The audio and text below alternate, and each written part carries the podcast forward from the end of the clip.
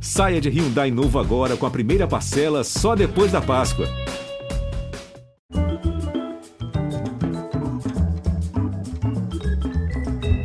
Olá, salve, bem-vindos. Olha, não teve jeito. Veio a pandemia e tivemos que cancelar tantas festas, celebrações ou remotizar o lance em mil janelinhas de distância. Mas algumas comemorações, mesmo adiadas, não podem deixar de rolar. Deu para ti, pandemia, deu para ti, baixo astral. Esta noite vamos celebrar os 40 anos completados no ano passado, os 40 anos de história da dupla de irmãos que saiu da gloriosa Pelotas para Porto Alegre, de Porto para o Rio de Janeiro e do Rio, bah, do Rio os guris ganharam o Brasil e o mundo, tchê. Se existe receita de sucesso, é aquela que não dá para repetir, é única, só se faz e só se serve uma vez. A deles harmonizou música de raízes gaúchas e sua floração universal. Dosaram tradição e beleza, e leveza também. Filhos de família 100% musical, irmãos quase gêmeos, parceiros de fé que se complementam. Eles conquistaram o Brasil nos anos 1980 com seu sotaque e vocabulário gaúchos. A conversa hoje é com Cleiton e Cledir. Fala, meus irmãos! Tudo bem, Bial? Oi, Bial. Cleiton. Bom revê-lo, reencontrá-lo, mesmo que à distância. Cara, eu, eu quando me dei conta que vocês estavam comemorando 40 anos, rapaz... Porque, assim, ao mesmo tempo, 40 anos soa muito, né? Mas... É... É. Parece que vocês... foi ontem, né? Exato, exato. É. É uma mistura, assim, de parece que. Por exemplo, a gente se conheceu pessoalmente quando eu entrevistei vocês em 1983. E. Eu lembro da gente vocês começando. Lembram, vocês... Acho, eu lembro, eu lembro dessa entrevista. Acho que você estava começando também a trabalhar na Globo. Eu estava né? foquinha. Quer assistir? Vamos assistir. Vamos assistir um pedacinho. Opa, vamos lá. Bom, e nem todo mundo sabe você, que vocês formavam um grupo Almôndegas, né? Tiveram quatro LPs gravados e que vocês já tinham esse trabalho de, de recuperação ou de aproximação com o folclore gaúcho. Essa aproximação com o folclore era uma coisa que já vinha de criança, uma coisa intuitiva ou foi uma coisa intelectualizada, buscada? A gente sempre curtiu muito isso, faz, faz parte realmente de toda a nossa vida, né? Porque, como tu falaste, nós, nós nascemos no interior Aí, então, a, a, mesmo acompanhando todos aqueles movimentos musicais da época, curtindo Chico Buarque, Caetano Veloso e todo aquele pessoal da antiga também, Noel Rosa, Trio Aquitã, aquela turma estudando música erudita. Mas, a, paralelo a isso, a gente tinha um contato é, bem natural com as pessoas, é, com as cidades do interior. E essa, essa coisa da, da música folclórica, da música regionalista, veio quase como simbiose, assim, pra gente, né? Veio uma coisa meio... Né?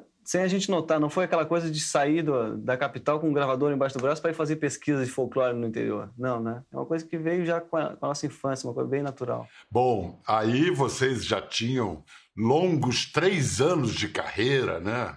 Pois é, tinha uma estrada já. Eu me lembro que eu estava. Primeiro, assim, eu acho. Eu estava muito encantado com o trabalho de vocês. Achava importantíssimo vir essa informação do Sul e era tão gostoso. Aquela música que não saía da cabeça, mas tudo bem, fica na cabeça mesmo, que é boa. Não havia uma tradição de artistas gaúchos chegando, né? E havia uma curiosidade, pô, mas gaúcho também faz música? A gente ouvia muito isso. E foi interessante, porque, por um outro lado, uma estranheza, por um outro lado, uma curiosidade das pessoas quererem ver o que os gaúchos estavam fazendo. Eu acho que tinha lá o Lupicínio, mas não tinha essa, essa coisa pop, meio bitomaníaca que vocês tinham, né? É, as referências eram bem antigas antes de nós, era o Lupicínio, o nosso grande nome, né? Que era bem, é, mas uma geração anterior à nossa, era Elis Regina, que era uma intérprete, mas que também não tinha uma identificação em termos de conteúdo musical, tanto com o Rio Grande do Sul.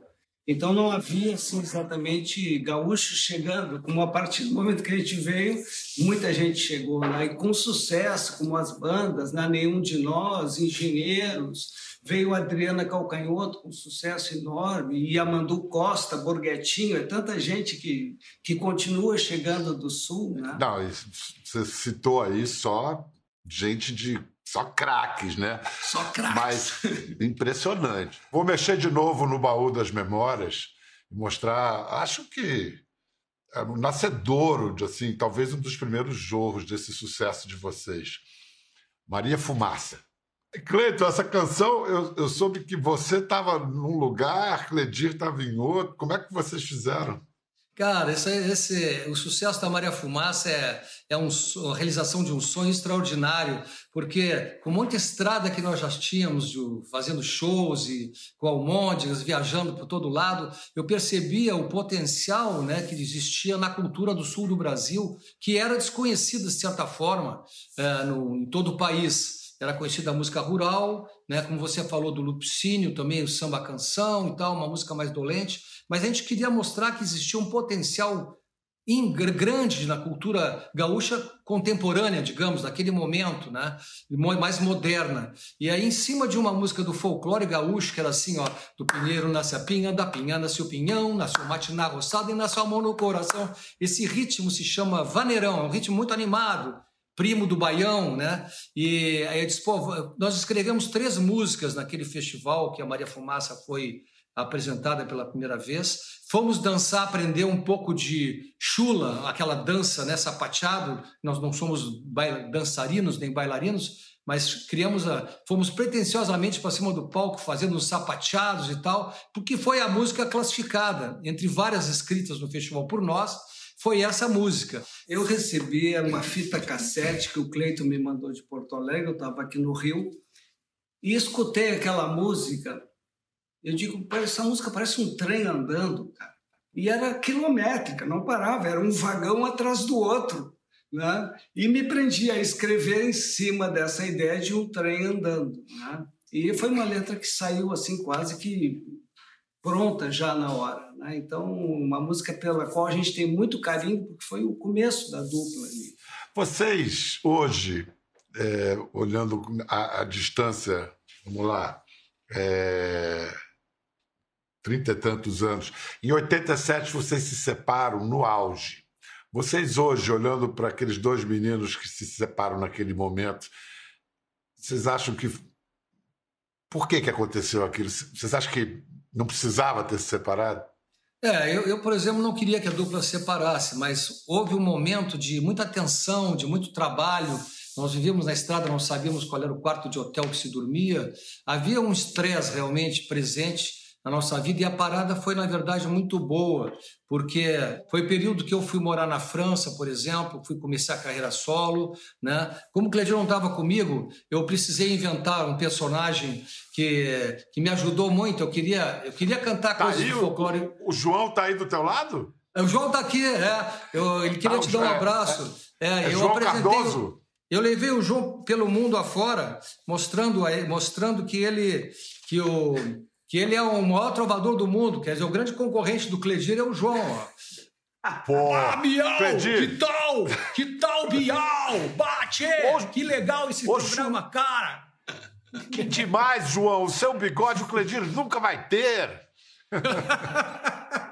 Não, com certeza, é um concorrente peso pesado, né? Porque eu lá em Paris queria cantar algumas músicas que eu cantava com o Cledir, Desafio de Trova, essas coisas assim, mais do folclore gaúcho. E aí eu precisei inventar esse personagem que foi muito bem recebido. Depois foi absorvido pela dupla. Quando a gente voltou a trabalhar juntos, o João Cardoso também já tinha um espaço garantido nos palcos, né? Ô, Biel, o que aí acontece? Você... O que acontece é que o Cleito achou que um boneco seria o suficiente para me substituir, entendeu? e claro que não deu certo. O que houve, Biel, nessa época, a gente estava muito cansado. Não era só sete anos ali de muito sucesso e muita estrada, a vida inteira junto, fazendo tudo que a gente sempre fez, um com o outro. Então a gente precisava, na verdade, umas férias. A gente só se deu conta depois que parou, a gente havia um cansaço, a gente parou. E depois de um tempo a gente volta e, e, eu acho que a gente voltou muito mais maduro. Foi muito importante essa parada, porque a gente se deu conta que juntos a gente produz muito mais e muito melhor. Vocês eram muito meninos e o ritmo de um sucesso daqueles, naquele momento, então, a lógica da indústria fonográfica era muito predadora mesmo. Foram sete anos muito pesados, tanto que foram sete anos de férias também. Exatamente. Mas quando vocês voltam, o disco de volta já vende meio milhão de cópias. E olha, eu tenho uma listinha aqui de artistas que já gravaram Cleiton e é uma loucura.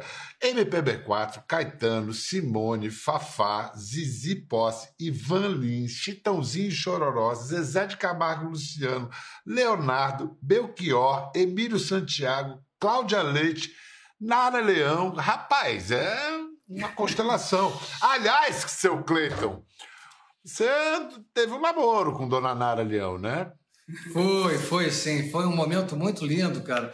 Nós fomos a Cuba participar de um festival a convite do Chico, né, com, que levava um grupo de artistas representando a cultura brasileira. Nós dois guris ainda começando, 81. Varadeiro 81 no música do Caribe e música latino-americana. Acontecia em, Vara, em Varadeiro e em Havana simultaneamente. Aí, claro, convivemos com grandes artistas, nossos ídolos, né, é, que estavam lá. Conhecemos a Mercedes Sosa nessa oportunidade. E a, e a Nara, naturalmente, fazia parte dos nossos ídolos. Aí comecei a conviver com ela naturalmente Ficamos juntos lá o tempo inteiro nessa viagem, houve uma afinidade natural. Depois tivemos uma relação afetiva durante um ano, mais ou menos, depois que voltamos para o Brasil. E aprendi, aprendemos muito com ela. Acho que ela também aprendeu conosco, porque a Nara era, fazia parte daqueles artistas um pouco de uma geração anterior. É, a Nara tinha nove anos mais do que eu e que sofriam muito, eram muito exploradas né, no mercado, pelas gravadoras. E nós já viemos uma geração pós-Gilberto Gil, o Gil já era mais esperto, tinha sua própria editora, nós também. Então, eu acho que essa troca de relação com a Nara, por exemplo, foi muito importante, tanto para ela como para nós. Foi muito, foi muito lindo, foi um momento lindo, cara. Que bom que você lembrou. Obrigado. A Nara era incrível, essas antenas dela, né? Como ela, da bossa nova, ela vai pro, pro, pro morro, a música de protesto. Depois, quem chama a atenção para os baianos que tem um cara chamado Raul Seixas na Bahia, é ela. Depois ela olha para o sul, vê vocês, é, é uma coisa de Incrível, incrível. Figura fundamental para a história da nossa música é. brasileira. Né? Faz muita falta, Nara, muita falta. Amiga querida. Olha só, me, me, me, dá em linhas gerais, porque deve ter sido, claro, um certo balde de água fria, mas diante do, do cenário não dava nem para reclamar, né? 2020 parou tudo. Vocês estavam. O que, que vocês estavam programados para fazer para comemorar os 40 anos e o que de fato vocês puderam fazer, adaptar às novas condições ou falta de condições? Olha, nesse, nesse período agora, primeiro foi é, difícil para nós, como para todas as pessoas que ficaram isoladas, né? Seguimos as diretrizes recomendadas pelas autoridades de saúde e conseguimos profissionalmente fazer alguns trabalhos. Conseguimos relançar o Cleito e Cledir ao vivo, conseguimos lançar no Brasil o nosso disco Cleito e Cledir em espanhol, um trabalho pelo qual nós tínhamos muito, temos muito carinho. E isso Aquele era que vocês fizeram com a Mercedes Sosa? Exatamente, Mercedes Sosa, Leão Rieco, e enfim, eram grandes músicas de importância da nossa carreira versadas para o espanhol. E também oferecemos, eh, disponibilizamos através da Biscoito Fino no, no YouTube a, o show Para o Ímpar, é, de, que é foi o nosso primeiro trabalho infantil. E fechamos com chave de ouro com a música Paz e Amor, com participação do MPB4. Né? O MPB4 são nossos padrinhos, digamos, naquela época que a gente se conheceu, é, você nos entrevistou, um pouquinho antes, nós tínhamos viajado pelo Brasil todo com o MPB4, com o espetáculo Vira Virou, né? que eles gravaram a, a, minha música Vira Virou, a música da dupla, depois gravada por nós também, que a Mercedes Sosa também gravou em espanhol. E o MPB4 viajou pelo Brasil, nos levou a tiracolo, né? fizemos um público gigantesco com, a, com o apoio deles, fazendo uma participação dentro desse espetáculo. E então esse esse trabalho, uh, o Paz e Amor, que foi feito recentemente, uma música inédita da dupla, com participação do MPB4, foi um reencontro muito legal, à, à distância, né? Todos gravamos cada um na sua casa, mas muita coisa realmente foi adiada, que é, é foi, por exemplo, o espetáculo com a Orquestra Sinfônica, né, Cledio? É, mas esse, mas esse não ficou agora, não está pelo menos previsto para novembro? Cledir? Sim, Isso. na verdade, assim, a gente tinha uma, uma programação extensa durante todo o ano passado, ia começar com, com o show Cleito Cledir e a OSPA, Orquestra Sinfônica de Porto Alegre. A gente estava se preparando para viajar para Porto Alegre para o espetáculo e tivemos que parar tudo. Não só esse espetáculo com a orquestra, como também o nosso show Cleito Cledir 40 anos, que ia estrear no Teatro São Pedro e ia viajar por todo o país em turnê. Tínhamos também a, a, a programação de uma exposição retrospectiva um filme de longa-metragem, um programa de televisão, tem uma biografia sendo escrita, são vários discos de lançamento e várias coisas que a gente teve que, que adiar tudo isso. Então, tudo isso aos poucos agora a gente vai isso conseguir. Que eu, isso que eu ia dizer. O pós-pandemia, o pós-pandemia vai ter demanda. Vai ter demanda. É. É. Você, e vocês estão com a oferta pronta. Eu vou incluir aí uma coisa linda que vocês fizeram, mas dois anos antes de completar 40 anos, foi vocês construíram a Casa Ramil, que foi é emocionante de bonito. Né? Eu, eu, de certa maneira, interpreto já o início da celebração dos 40 anos. Para é, não me deixar mentir, quando eu falo que é uma coisa especialmente preciosa e bonita, vamos ver aqui a Casa Ramil online. Composição do, do, genial irmão de vocês, Vitor Ramil. Mas aquele não arreda o pé lá dos campos neutrais, né? Ele está lá no sul até hoje, né? Ele é... sai, mas sempre volta, né? Mas o Casa Ramil, é, a gente leva para cima do palco o, o espírito dos nossos encontros familiares, que é sempre regado a muita música e muita alegria além do Vitor de nós, tem aí vem os filhos e sobrinhos. E além desses que estão no palco, tem todos os bastidores com vários né, trabalhando em produção, em cenário e em cena. E... É uma família realmente privilegiada, né? Temos essa, essa sorte, Bial, de, de ter essa galera aí que sempre se encontra nos verões para cantar, para né, se encontrava, né? Espero que esse verão a gente consiga se encontrar de novo depois de todos vacinados eu e o Cleidir é já isso. estamos vacinados com duas doses e recomendamos a todos, como você bem sabe, né? É isso, eu também já estou com as minhas duas. Família linda, família dedicada à arte, e o que é para mim é um pouco misterioso é como é que todos saíram para música e os seus pais não eram músicos. Não. Seu pai e sua mãe tinham não. a ver com música? Eles faziam, não, eles... tocavam com instrumento? É, a nossa família sempre foi ligada à educação. Nossa mãe foi professora a vida toda, nosso pai era engenheiro, mas também dava aula. As tias todas ligadas, professoras ou diretoras de escola. Então a gente se criou nesse ambiente de educação e fazia parte da educação dos filhos tocar um instrumento musical.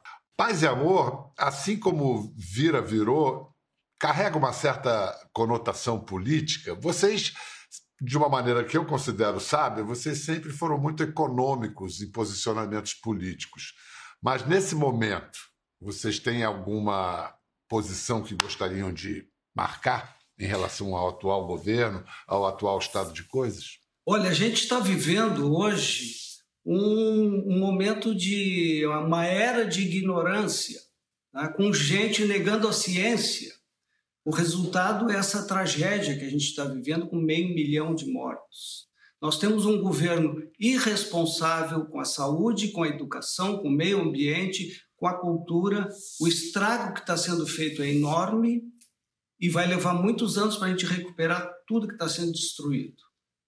Então, a nossa posição hoje é essa. Cleiton e eu temos um histórico de luta pelas boas causas sociais e junto com vários artistas lutamos também contra a ditadura, né, em busca da conquista da, de uma democracia que hoje eu vejo sendo correndo riscos, sendo ameaçadas. Isso é uma coisa inacreditável que a gente está vivendo hoje. É isso que está acontecendo agora, Bial. Foi uma surpresa, acho que para todas nós, a nossa geração, né? Porque batalhamos tanto tempo, tantas lutas durante é, sei lá, quantos, quantas décadas para superar dificuldades, como foi o caso da ditadura. Né? E como você falou, nós nunca nos posicionamos muito, porque a política profissional em casa era um pouco condenada. Né? Nossos pais tinham, é, é, tinham cautela em relação a isso, acho que eles eram muito sábios. Né? Agora, nós tivemos atitudes muito fortes em relação a isso. Por exemplo, cantamos o Vira Virou na famosa, no famoso comício da Candelária, apoiando exatamente todos aqueles artistas e os políticos que mereciam ser apoiados. Eleições diretas para presidente já! Vira virou essa porcaria! Mas olha, como vira virou, há de virar de novo. Olha só, eu, eu quero pedir para vocês ajudarem aqui com um glossário de termos gaúchos, mas antes eu vou lembrar vou, de um momento que o Cledir estava ao lado de uma conterrânea, uma a prenda mais formosa de Santa Rosa, que também gravou música de vocês. Fala, Xuxa. O Piá, não se coca aí que tu tá com o pantalão arremangado e pode resbalar. Sabe o que eu falei? Sabe o que eu falei? O garoto, não se abaixa aí que tu tá com a calça arregaçada e pode escorregar. Agora vê, é tudo, é gauchês, não é mais português. Pandorga, tu fala pandorga, Pandorga é pipa aí, gente. Vamos botar uma legenda aqui pra traduzir. Pandorga é pipa. Que mais? Bidê. O bidê é cama de é, cabeceira. Bidê aqui é pra lavar, né? Lá no banheiro. Lá, bidê é pra botar mesinha de cabeceira. Roupeiro. Roupeiro é guarda-roupa. Carpinha é meia. ah, não fura bicha. Não fura a fila, não fura fila. Lá é bicha. A fila e tem também, sabe, minha mãe... Ah, e outra coisa, tem, que, que aqui sempre pintam crianças que falam assim, qual é teu apelido, Tico? Lá no sul, Tico é dele. o Tico aí aponta pro, pro que é comprometedor, esse Tico. Lá no Rio Grande do Sul, nós temos um nós temos um humor muito típico, muito característico, né, de expressões. Eu gosto muito das expressões idiomáticas. Lá no sul, o gaúcho tem uma maneira de se referir às coisas sempre com um humor muito próprio, muito nosso, do tipo, ah, tá tranquilo, feito água de poço. Tô mais faceiro que mosca em tampa de xarope. Por aí vai. Vem cá! E aquela de um frio de não sei o quê, um frio de... Renguear. Cusco. Frio Cusco. de renguear Cusco. Tô mais, perdido que, tô mais perdido que Cusco em procissão. Cusco é cachorro. Cachorro, é. Cusco é cachorro. Bom, Bah, tri legal, adorei. Muito obrigado, Cleiton. Muito obrigado, Cledir. Valeu. Ficou curioso para ver as imagens do programa? É só entrar na página do Conversa no Globoplay. Tá tudo lá. Até a próxima!